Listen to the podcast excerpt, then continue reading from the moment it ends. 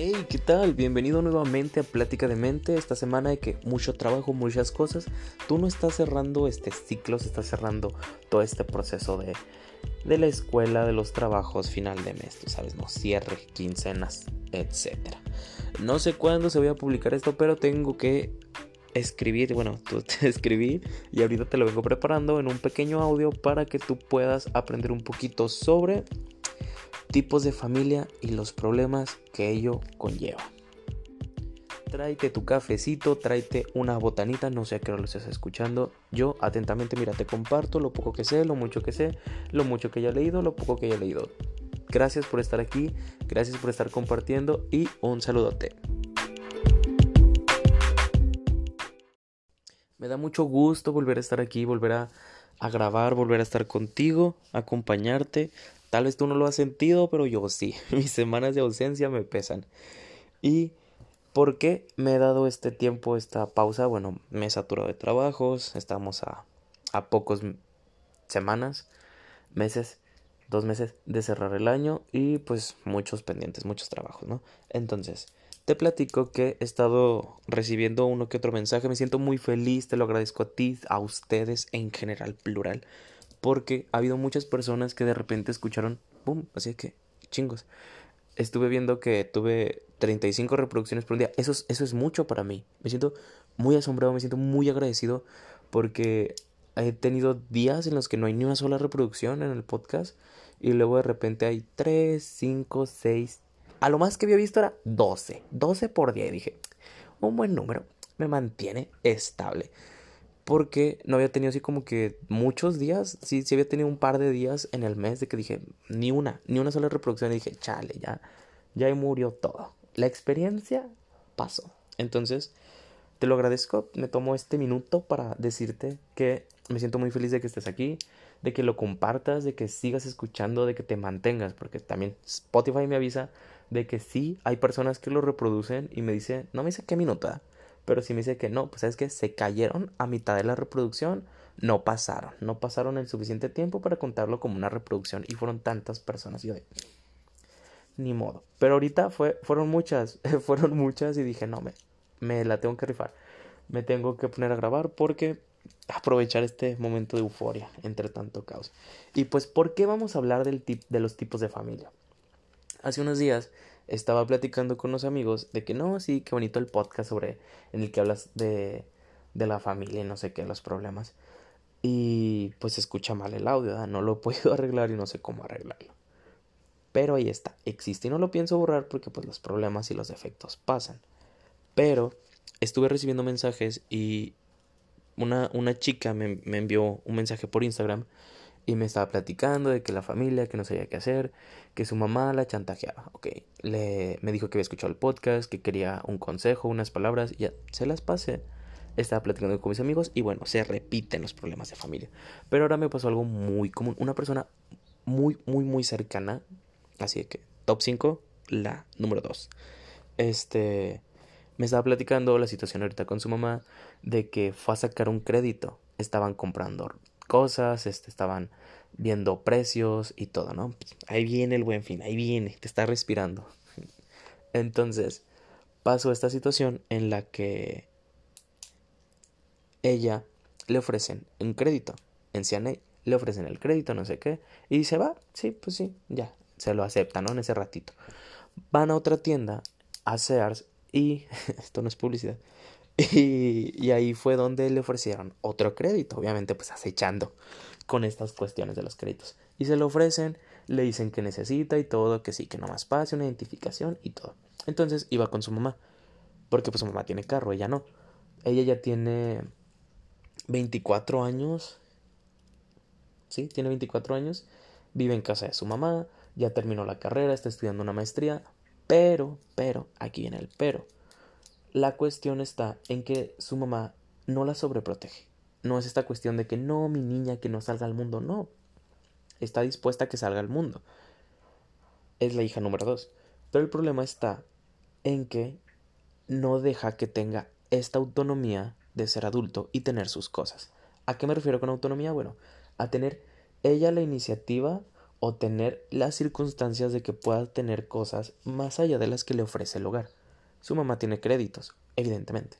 Entonces, al momento que le dicen y le autor de que no, sí, mira, ten el crédito, surge esta molestia, empieza el conflicto.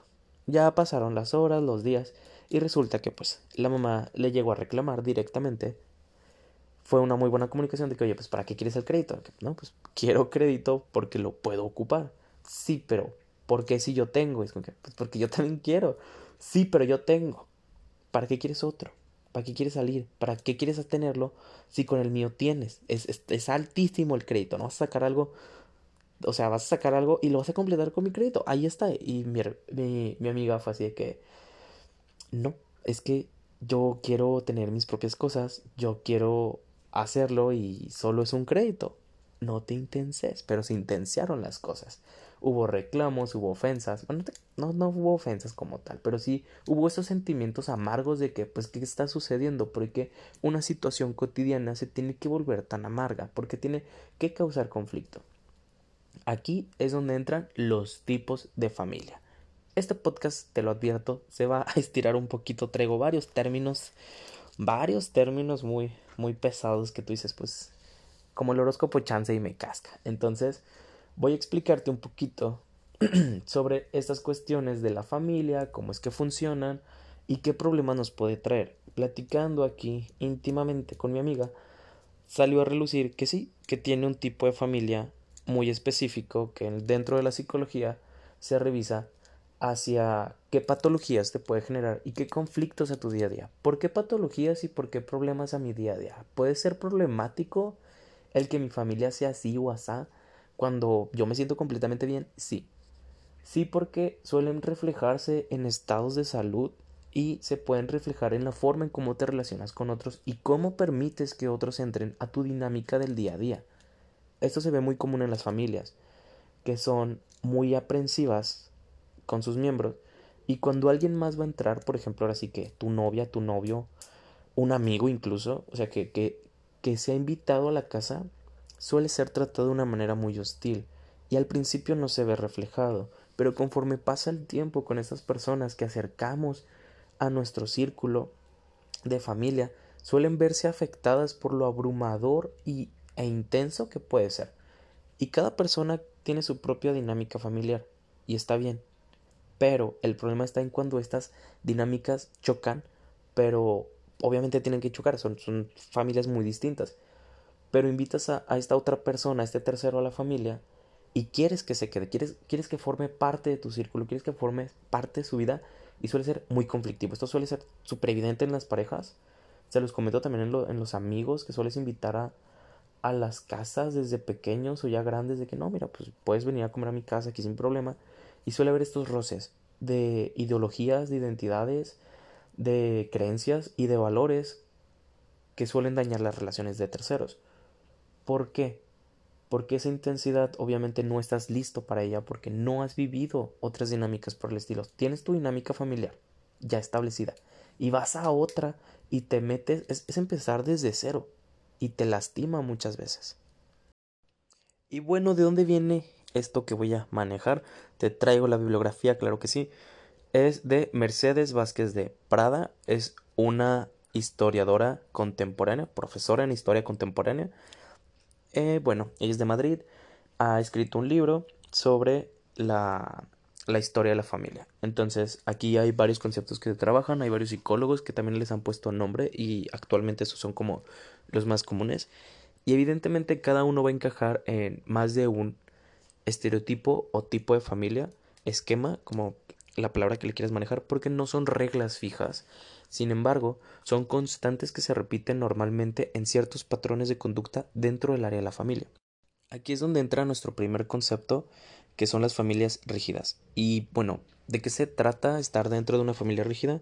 Pues bueno, las familias rígidas suelen no ser flexibles ante ciertas decisiones y reglas que hay en la casa. Siempre obviamente pues hay límites y hay reglas dentro del hogar, dentro de la familia, pero las familias rígidas suelen extenderse más allá del área de la familia, suelen controlar estas partes del trabajo, de la educación, de eh, decisiones a largo plazo de, cada uno de los, de los miembros de la familia y suele ser muy invasiva para ciertos espacios.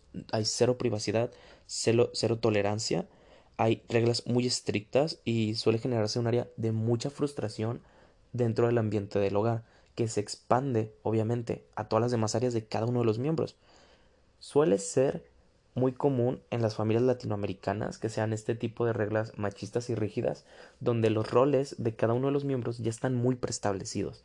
La mujer a esto, el hombre a esto, el hijo más grande a esto, porque también suelen darle cargos a los hermanos más grandes de guías, de padres, cuando son hijos, y deben tomar el lugar de hijos, pero no. La familia rígida le suele dar esta posición dentro del tablero, donde es una pieza vital y cualquier mínimo error suele ser muy acribillado con agresiones físicas, psicológicas, castigos brutales. he conocido casos de personas que les han roto muebles, o sea, dentro de la discusión ha habido una ruptura de muebles por pequeñas reglas que se, se rompieron. Y obviamente, pues, hay gente que dice, a mí me educaron así, a mano dura, con golpe, chancla, y mírame, estoy excelente. No, mija, Así no se hacen las cosas y ese tipo de violencia, ese tipo de agresiones no se deben permitir y mucho menos fomentar. Este tipo de, de miembros de la familia también suele tener algún tipo de problema con alguna adicción, ya sea tabaco, drogas, eh, alcohol, y suelen ser muy solapadas o permitidas por la figura paterna, viéndolas como una muestra, una, sí, una muestra de orgullo, de logro, de éxito, el tener alguno de esos vicios y sobrevivir. Entonces, pasamos al siguiente puntito, que son las familias psicosomáticas. Y bueno, ¿en qué consisten? En este tipo de familias suele haber mucha sobreprotección e impide el crecimiento y el desarrollo de las personas. Ese, ese tipo de autonomía suele ser de que, bueno, no haces cosas básicas como saber trapear, planchar, cocinar, lavar, incluso tener tu, tu, propia área, tenerla acomodada. Suele caracterizarse por los hijos menores, bueno, si suele haber más de uno, el hijo menor suele ser el más consentido porque también esto va por eslabones. Obviamente el hijo mayor tiene una etapa en la que tiene una preferencia, esto genera mucha competencia y rencores dentro de la, de la misma dinámica familiar y suele ser el hijo más pequeño, el más consentido, el más sobreprotegido, pero también está estos casos y se los comparto, lo viví con mis hermanas. Mi hermana más grande, este, su mamá no le permitía, medio hermanas. Ahí el, el error, porque para mi hermanas. Eh, mi hermana más grande, su mamá no le permitía hacer este tipo de cosas como salir o no no era juzgada pero sí tenía como ciertas prohibiciones al momento de hacer su vida así que a salir a la calle y mi hermana más grande que yo más chica que ella la de en medio tiene esta situación donde si la dejan le dan muchos permisos, no la juzgan estas libertades y no hay una recriminación ni reproche. Obviamente hay reproches micro que en constancia suelen ser macro. Ahora sí que pues las personas que te chingan quedito porque suelen ser comentarios muy pasivo-agresivos de pequeños comentarios de que pues es que no deberías de salir, así no se hacen las cosas, las niñas de casa, las niñas bien, las personas de casa no hacen ese tipo de cosas. Y tú dices, fue un solo comentario de mi mamá cuando salí. Sí, pero esas cosas se acumulan y como bolita de nieve crece. Hay que tener en claro que para este tipo de familias tiene que haber un enfermo. Porque dentro de la terapia, algo hermosísimo, es que uno de los miembros siempre va a ser el más afectado. Suele ser el hijo mayor o el hijo más pequeño, pero uno de los miembros clave de esta dinámica tiene que estar siempre psicosomático, siempre tiene que estar enfermo. Muchas de estas enfermedades se presentan como gastritis, migrañas, úlceras e incluso, bueno, eh, ¿cómo se puede decir? Pues sí, dermatitis, pero es psicodermatitis, donde aparecen muchas ronchas con mucha constancia, hay muchos mareos, dolores de cabeza y este tipo de irregularidades que suelen ser muy constantes. ¿Por qué? Porque la familia permite este tipo de cosas y sí, es psicológico. Obviamente, esa sobreprotección te hace más vulnerable y te hace sentir más vulnerable al mundo que te rodea. Y esto te lleva a enfermar con más regularidad. Y pues te preguntarás, pero, o sea, ¿para qué me enfermo y por qué mi familia me quiere enfermo? No es que tu familia te quiera enfermo o te quiera ver mal. Te necesita enfermo y te necesita mal. Suele haber muchos este tipo de conflictos, de chantajes emocionales y culpas respecto a que ¿por qué vas a hacer algo opuesto al sentido al que vamos como familia? Ese tipo de familias obviamente pueden decir que es súper tóxico, pero te lo describo así porque hay que quitarle la palabra tóxico a todo lo que es dañino, porque sí, sí es tóxico, sí son familias tóxicas, pero hay que darle los nombres a este tipo de situaciones para empezar a curarlos, porque decir tóxico es como eh, muy, muy general. Entonces, proseguimos. ¿Por qué te quieren así? Porque así funciona la familia. Así va a tener un sentido de sobreprotección, un sentido, una justificación para todo lo que está haciendo. Suele haber muchas limitaciones en el sentido de que te pones, que ves, que consumes, con quién hablas. ¿Por qué? Porque te van a ofrecer una alternativa más sana. Siempre va a haber, y esto es muy, muy común en los niños, de que, sí, es que le compré la chamarrota porque no, no se vaya a enfermar, él, él es muy enfermadizo. Em, sí, él se enferma por todo, él tiene siempre pedos, él siempre se cae, le compramos de que ropa gruesa para que, para que sobreviva. Y obviamente tú no tomas estas decisiones y el no tomar decisiones a temprana edad no te permite esa libertad para tomar decisiones consciente y con una madurez mental para decir yo estoy seguro que quiero esto.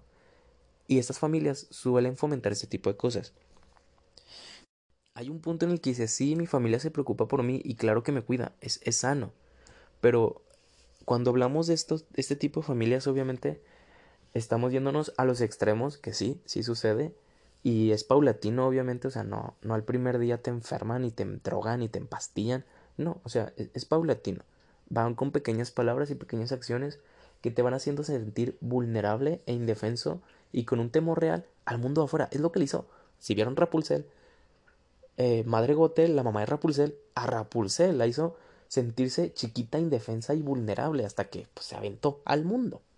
Pero así suelen ser. es muy característico de las madres. Madres hacia los hijos y padres hacia las hijas. Madres hacia hijos e hijas y los padres se suele ver más hacia, hacia las hijas. Y una de mis favoritas, uy no, las familias amalgamadas o muégano. ¿Por qué muégano? Porque así, así son los muéganos, juntos, arrumbados, uno con otro. Entonces, este tipo de familia, no hombre, es primordial en la familia mexicana. ¿Por qué?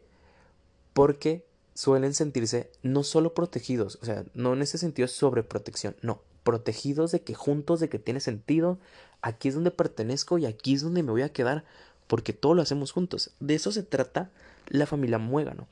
El problema está en que no te da una autonomía e independencia y se ve reflejado a la edad adulta. Cuando tratas de hacer pequeñas cosas y no te lo permiten. En la adolescencia esto suele ser como actitudes de castración por parte de los padres donde el hijo de que se sientan siempre a comer, desde niños se han sentado siempre a comer juntos y el hijo dice, va, pero estoy en mi etapa de adolescencia, rebeldía, me voy a encerrar en mi cuarto y voy a comer ahí. Y hay recriminaciones, reproches, regaños, conflictos fuertes. O sea, estos conflictos pueden ir desde este, golpes y agresiones físicas y psicológicas, pero obviamente pues por algo se empieza, ¿no? La familia siempre empieza primero a chantajear de que o esta postura firme de no, no lo vas a hacer porque así no se hacen las cosas. Y es algo que ya das por hecho. O sea, no puedes hacer las cosas diferentes porque así no se hacen. Y te hacen sentir culpa. A veces es inconsciente, a veces es consciente cuando los padres suelen aplicar mucho estas de que es que cómo vas a dejar hacia la familia, porque no quieres hacer así las cosas, es que ya no nos quieres, de, de cuando acá nos tratas así, que ya no quieres estar con nosotros. Y la respuesta correcta es no, no quiero. no quiero y no tengo por qué querer tengo el derecho, tienes el derecho a tener tu autonomía, a tener tus propios espacios. Y este es el problema principal con las familias Mogano. Una cosa es que te prohíban, por ejemplo, eh, pasarte las horas en familia, como la comida, la cena, el almuerzo, eh, ver una película.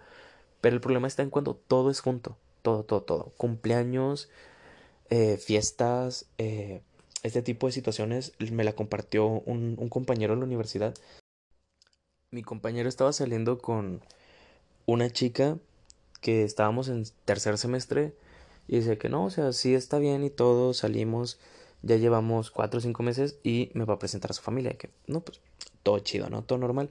Nos platicó que sí, que fue efectivamente con la familia, pero el problema estaba en que eh, ella lo había invitado a la casa a comer y a ver una película. Comen, todo bien, estaban solos de rato llega la familia de que no, sí, todo tranquilo. Entonces le dice que no, mira, está la sala, está la pantalla, está una consola de videojuegos, podemos poner una película ahí. Y de que no, sí, vamos. Entonces, la hermana le dice a toda la familia que no, pues van a comer, acaban de llegar, vénganse a ver la película. Y el chavo pues se sintió incómodo porque tuvo que alrededor a todos. Y dijo, va, pues una cita no tan agradable, porque pues yo esperaba privacidad. Era la primera vez que estaban ahí en la casa y pues no esperaba tener a todos ahí en ese momento. Entonces eh, la chica le dice que tenía que comprar una blusa, que tenía una fiesta, no sé qué, tenía que ir combinada con sus amigas. Se van a comprar la blusa. Entonces el chavo pues va a agarrar las llaves del carro y va al baño. Cuando sale, toda la familia está lista para irse. Todos, todos se iban a ir. Entonces la chava dice que no, sí, nos va a alcanzar allá mi mamá de que, ok, va, perfecto. Él es psicólogo, él, también estudió psicología, pues ahí con, con nosotros, pero es de, de otra sección. Entonces, cuando nos platica esto, él nos comenta que le había platicado a una maestra ya meses de que había pasado esa situación y le pregunta a la maestra que, pues, bueno, ¿cuándo más pasó esto? O sea, ¿qué otras cosas pasaron así de ese tipo de, de familia unida? Usó el término familia unida. De que no, pues sí, pues por ejemplo, ya cuando voy, este, ya están todos en, en familia, están todos comiendo. Y cuando queremos hacer algo, ella y yo, bueno, yo le propongo las salidas de que ella y yo se unen todos todos, o sea, no, no es de que se una su hermano pequeño porque tiene un hermano chiquito, el hermano tiene ocho años, no es como que el hermano pues diga que no, pues ellos tienen tiempo de pareja, soy consciente que tienen que estar solitos, no, el hermano quiere estar ahí. Pero el problema está en que la mamá les pregunta dónde van y que si pueden ir, que si los acompañan, que estaría padre y lo convence.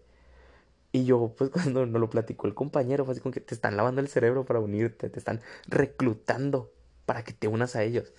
Y el chavo empezó a permitir muchas de estas situaciones hasta que hubo un momento ya de que llevaban meses. La, maestra le contestó que sí, que efectivamente tenían una familia ¿no? tenían una familia muy unida, que no tenían esos límites ni esa individualidad para los miembros, completamente. El chavo se empezó a sentir un poco más incómodo porque había cosas, había eventos en la que la chica lo hacía elegir de que pues si quería estar con ella tenían que estar ahí con su familia, tenía que aceptar que las salidas eran en familia. Y el chavo dijo, ¿qué? ¿Es qué? Chao. Se despidió, todo bien, todo tranquilo, le dijo que este estaba muy ocupado con las cosas de la universidad y todo y que pues no podía comprometerse a una relación estable. Entonces ya pues terminaron mal, la verdad. Entonces, ese tipo de familias son la familia muégano. Suelen tener problemas cuando se trata de un tercero, se trata de, de incluir o de extender las cosas, de hacerlas más allá del círculo de la familia, suele ser muy caótico, suele ser muy problemático y no te deja avanzar. Y otra, no te enseñan a ser individual. Cuando pasan esos periodos, por ejemplo, cuando si tuvieras que irte a trabajar a otra ciudad, si tuvieras que vivir solo, si te vas a ir a vivir con un compañero o ya vas a hacer tu vida en pareja, te sientes súper incómodo. Son situaciones en las que sientes ansiedad de permanecer contigo mismo. Y esto se presenta en otros patrones de familia, pero suele ser muy problemático porque debe ser un ser funcional que tenga este tipo de autonomía, de poder estar solo sin tanto problema, que puedas aprender a tener una buena relación contigo mismo. Pasamos a otro tipo de familia, que son las familias negadoras, te lo comparto, son ese tipo de familias que evitan los conflictos sanos, porque debe haber conflictos en la familia, debe haber choques de ideas, debe haber una discusión sana, debe tener buena comunicación y muchas de esas familias se caracterizan por eso, porque no hay comunicación de, de, de ninguna de las partes. Entonces, las familias negadoras suelen tener conflictos y los evaden, o sea, prefieren tener cero discusiones. Y esto eh, implica mucha represión y no hay soluciones, no hay acuerdos, no hay diálogo.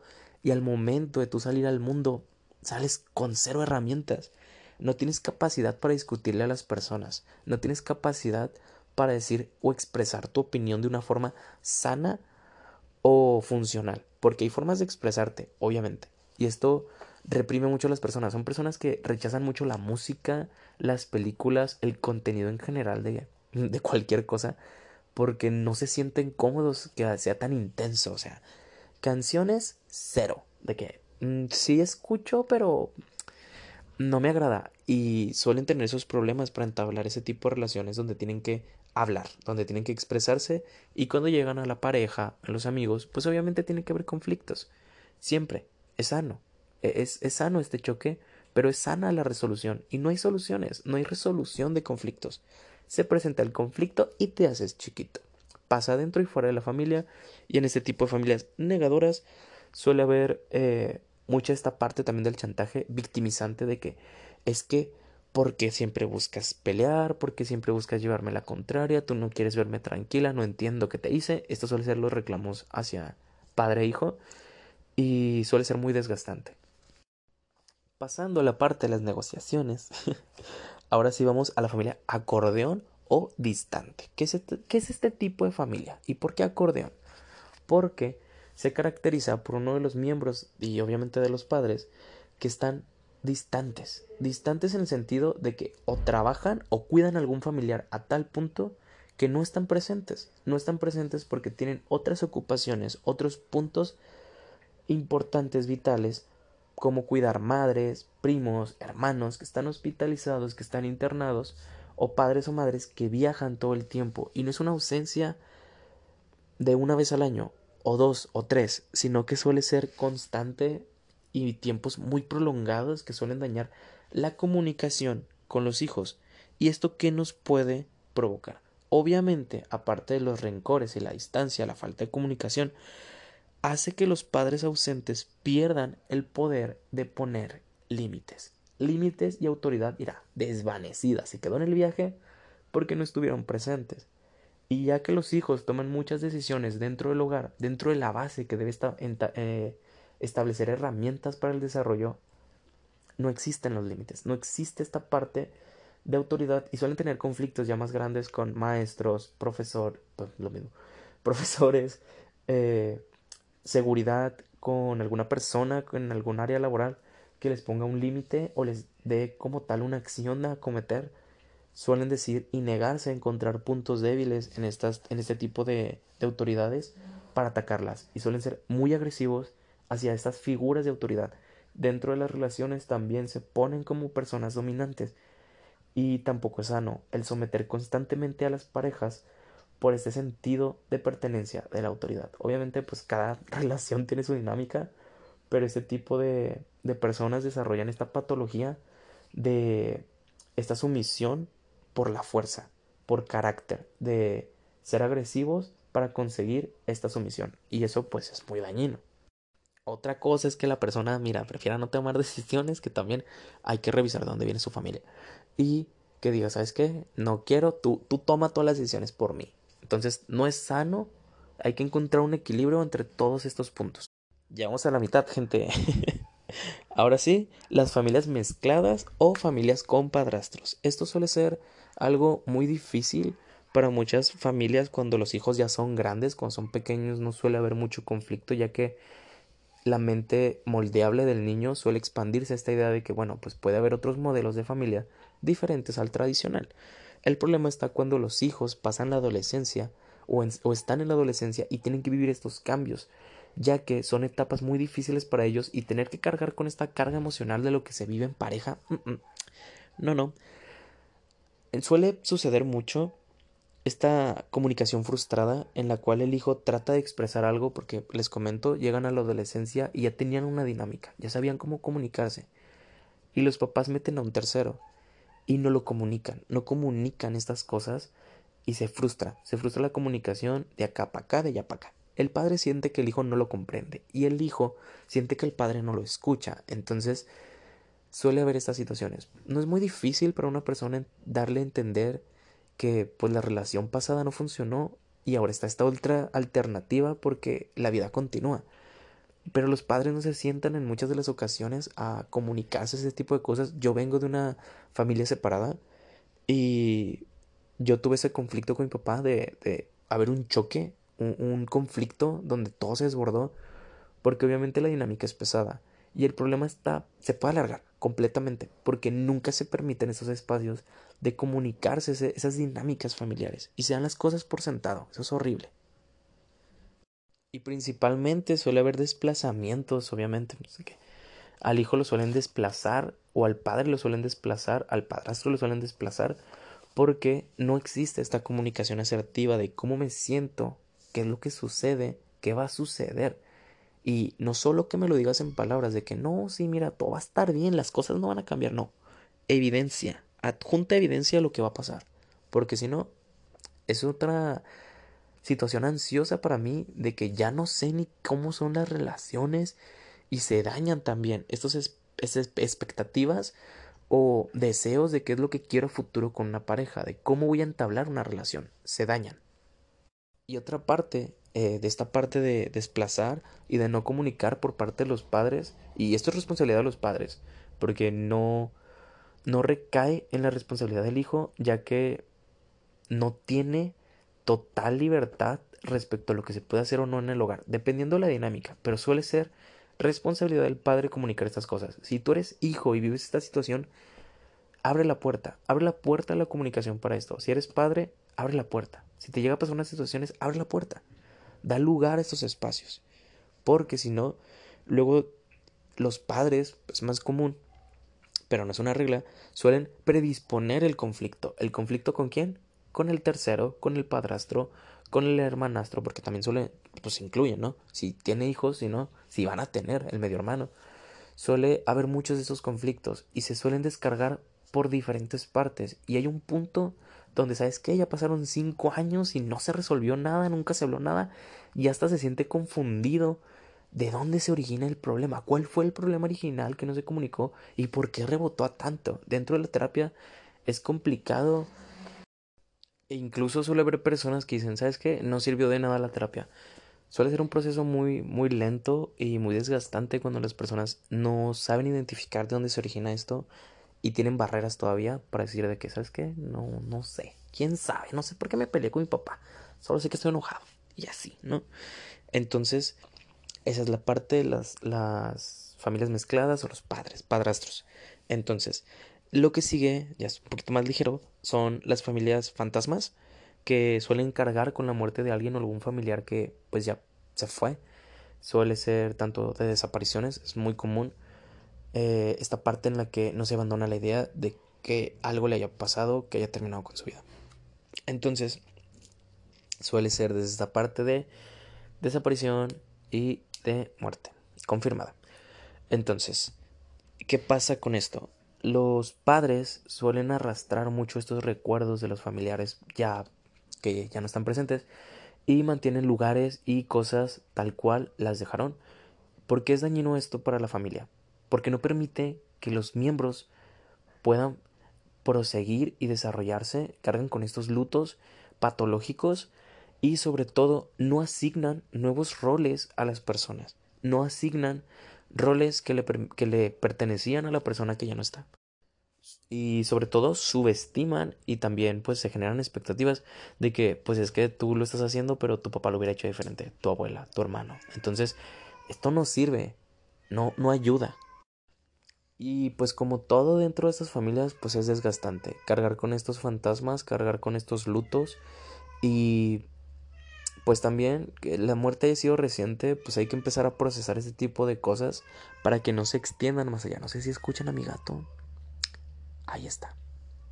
Lo que prosigue son las familias centradas en los hijos y pues obviamente esto pasa mucho en la cultura mexicana cuando no se sabe por qué se casó con alguien, cuando fue algo por compromiso, cuando fue por un embarazo y tratan de centrar la atención en los hijos para que estos suelan resolver los conflictos.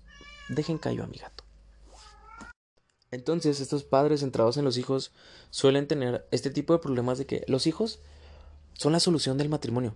Si tenemos algún pedo, los hijos. Los hijos son la respuesta que Dios va a dar para solucionar todo. Y no, es muy dañino para la pareja que los padres se centren en los hijos. Puede ser una comunicación entre ambos de que, ¿sabes qué? Nos vamos a dedicar los dos a este aspecto de la familia no de los hijos, de la familia. Ahí es sano. Pero no, el problema suele ser cuando una de las partes trata de evitar el conflicto y sobre todo tratar de hallar ese consuelo al decir, bueno, fui una buena madre, fui un buen padre. Entonces, todo lo demás, mira, me pasa por un lado. Y esto daña obviamente la relación en pareja. Y no todo se trata de los hijos, evidentemente. Dentro de estas dinámicas familiares, cualquiera de los miembros se puede dar cuenta y decir que no, yo no quiero que las cosas sean así. O se hace algo, irá, bye, para atrás. Porque así no funcionan.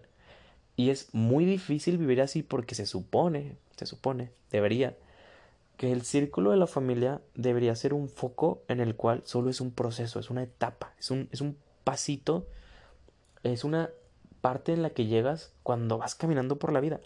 Porque la pareja vuelve a ser pareja después de que los hijos se van.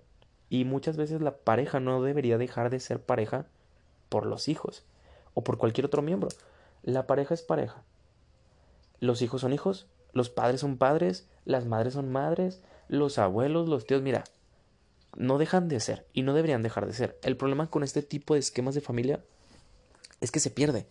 Se pierden esos sentidos. Se pierde ese sentido de autonomía y de pertenencia que ya se luchó o que se arrastra desde la familia pasada, porque los padres fueron hijos y los padres de esos hijos también fueron hijos. Entonces, mira, yo no tengo esa experiencia, así que tú digas de, de padre, pero tengo la experiencia de hijo y de familiar. Entonces, suele ser muy pesado cuando los padres sustituyen el amor en pareja o evitan los conflictos en pareja con los hijos. Porque si la pareja no está funcionando, ahí no es. Y no debe ser una excusa los hijos para poder seguir manteniendo esa patología dentro de la familia.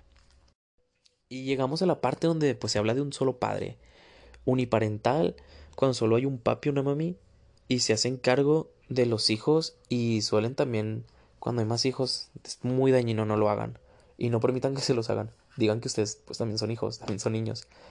Al hijo mayor se le, se le asigna el cargo de hermano mayor, de padre, de sustituto, cuando la madre no esté, cuando el padre no esté. Eso no se hace. Y también, el que seas padre, madre soltera, no implica que ya no puedas volver a ser pareja que ya no puedas volver a tener a alguien. Entregarse a los hijos no es la alternativa. Se tiene que encontrar un equilibrio entre todo eso y es muy pesado, de verdad. Muy cansado. En terapia suele haber muchas personas que se frustran y dejan el proceso porque dicen, ¿sabes qué? Es que no llego a ningún lado. No, señor, es que usted no sabe a dónde quiere llegar. No sabe que la familia es la familia, los padres son padres, los hijos son hijos y que usted sigue siendo. No deja de ser. Y eso es algo muy dañino. Siempre digo que es muy dañino yo lo, cosas que te dañan, pero te lo digo porque a veces te hace falta que alguien te lo diga o incluso lo estás pasando y dices, pues no sé qué tan feo esté o necesito que alguien me diga si está tan feo como yo lo estoy sintiendo. Sí, sí lo está. Si es así de feo, si es así de triste. Y ya, los padres no se relacionan, cuando el hijo crece no te enseñan a relacionarte, no tuviste buenos esquemas o modelos de aprendizaje para cómo se llevan las relaciones y entablas este tipo de relaciones muy distantes, distantes y express, tanto con amigos como con pareja. Porque lo primordial es la familia, claro que sí. Ese tipo de ideas mm, dañan mucho, te hacen vivir frustrado y te hacen vivir infeliz. Te presento más ideas que te pueden hacer daño. Ya para terminar, las familias flexibles. Lamento que el podcast se haya extendido tanto y te agradezco mucho que hayas estado aquí. Las familias súper flexibles o elásticas. ¿Por qué? No ponen límites. Se confunde la flexibilidad con libertad absoluta para hacer lo que se te venga en gana. No se trata de eso. La familia debe ser un modelo en el cual te dan herramientas para sobrevivir al día a día y donde te enseñan que no hay límites y que puedes hacer y deshacer. No tienes respeto por la autoridad. No es como el otro modelo donde no respetas la autoridad. O sea, una cosa es no respetar y otra es entender que no hay. No, pues no hay. Y donde, donde haya, ahí no voy a estar porque, porque no quiero límites. Suele, suelen ser muy conflictivas en las parejas, ya a futuro, este tipo de hijos que crecen así, porque no conocen límites en cuanto a privacidad, a intimidad, a que el otro es un ser humano muy aparte de ti y no te pertenece, o sea, no es un objeto que puedas usar y hacer y deshacer solo porque tú no entiendes que hay un límite entre tú y yo, de que sí somos pareja, pero incluso en pareja hay límites. Tienen que entender también esta parte. Hay límites entre las parejas, entre las personas. Y este tipo de familias con super flexibilidades, eh, super libertades, daña en ese sentido de qué es lo que quiero y qué es lo que voy a hacer. Porque obviamente vivimos en una sociedad en la que tiene que haber normas, reglas, y si no hay estas limitaciones, oye, ¿para dónde vas? ¿Qué vas a terminar haciendo? Y obviamente estas familias tienen un paréntesis con las familias generacionales. Recuerda que todo esto se puede combinar, es como una capirotada, la puedes hacer de todas o de dos o de tres, de las que quieras, incluso de una nomás, un platillo sencillo. Las generacionales, cuando se meten a personas en dentro de la familia, te hablo del hogar, de la casita donde viven perrito, la mamá, los papás, eh, se suele meter a los abuelos, a los tíos y otras generaciones más pesadas suelen dificultar el desarrollo de las nuevas generaciones en el sentido de que les prohíben, los condicionan y los comparan y esto no se hace. No vas a comparar obviamente tus tiempos, abuela, con los de mi hijo. Nada que ver. Que si en tus tiempos les daban y que si los pañales y que si la comida y que si la crianza, ya no. Ya fue. Estamos aprendiendo, estamos cambiando, estamos evolucionando. Si yo quiero genuinamente adoptar estos, estos modelos, debo decir, ¿sabes qué? Ya revisé todo lo que puedo hacer y me agradan las ideas de mi abuela. Pueden funcionar aquí. Pero tienes que tener el criterio para separar lo que las generaciones viviendo en tu casa te quieren imponer, no enseñar, porque te pueden explicar cómo funcionaba y otra cosa es que te obliguen o te hostiguen, te manipulen para que las apliques. Eso no se hace.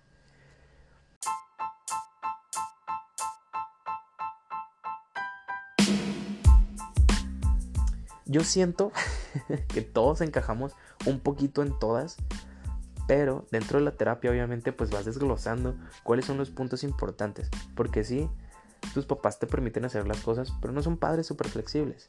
Sí, tu familia hace las cosas juntas, pero no son familia muégano. Hay que aprender a distinguir y a conocernos y obviamente esto nos va a dar una mayor resolución de conflictos, una un mayor desarrollo para la vida cotidiana y es lo que se busca. Es lo que se busca en terapia y es lo que se busca, es lo que busco informándote todo esto. ¿Para qué? para que digas, ¿sabes qué? Me conozco un poquito más, conozco un poquito más del entorno que me rodea. Si tengo alguna herida, el hacerla consciente la va a ir sanando poco a poco. Le ayuda a esa herida. No solo a que cicatrice, sino a que se desvanezca. Entonces, gracias por haber llegado hasta este punto. Yo sé que se extendió mucho, yo quería hacerlo más cortito, quería separarlo en dos partes y lo dije, no, pues ya dirá todo de una vez. ¿Por qué no? Entonces, esto es todo lo que te puedo ofrecer lo poco o mucho que sepa, gracias por escucharlo. Te invito a que lo compartas. Te repito, como el principio del podcast, me siento súper feliz de que haya personas que lo están compartiendo, que llegan a este punto y yo me doy cuenta. Si te gusta, si tienes algún comentario, si tienes alguna petición de algún tema a tratar, te invito a que lo me etiquetes en Instagram de que, ¿sabes qué? Quiero que hables de este tema porque así o porque esto, o nomás porque sí, mira, no tienes que tener razones. También si me quieres enviar un mensaje por privado, tenemos el correo y el chat de Instagram para que te puedas comunicar, ya que van a ser las plataformas, las zonas en donde podemos tener esta comunicación y créeme, voy a estar al pendiente. Me siento tan feliz y tan contento cuando alguien me dice, oye, ¿cómo se hace esto? ¿Qué pasa con esto? ¿Hablaste de esto en el podcast? ¿Hablas, habla de esto en un podcast? Yo digo, ah, satisfecho laboralmente en cuanto a mi carrera. Me siento de que pleno, gracias, que te vaya muy bien con tu familia, no repitas patrones tóxicos. Yo te mando un saludo.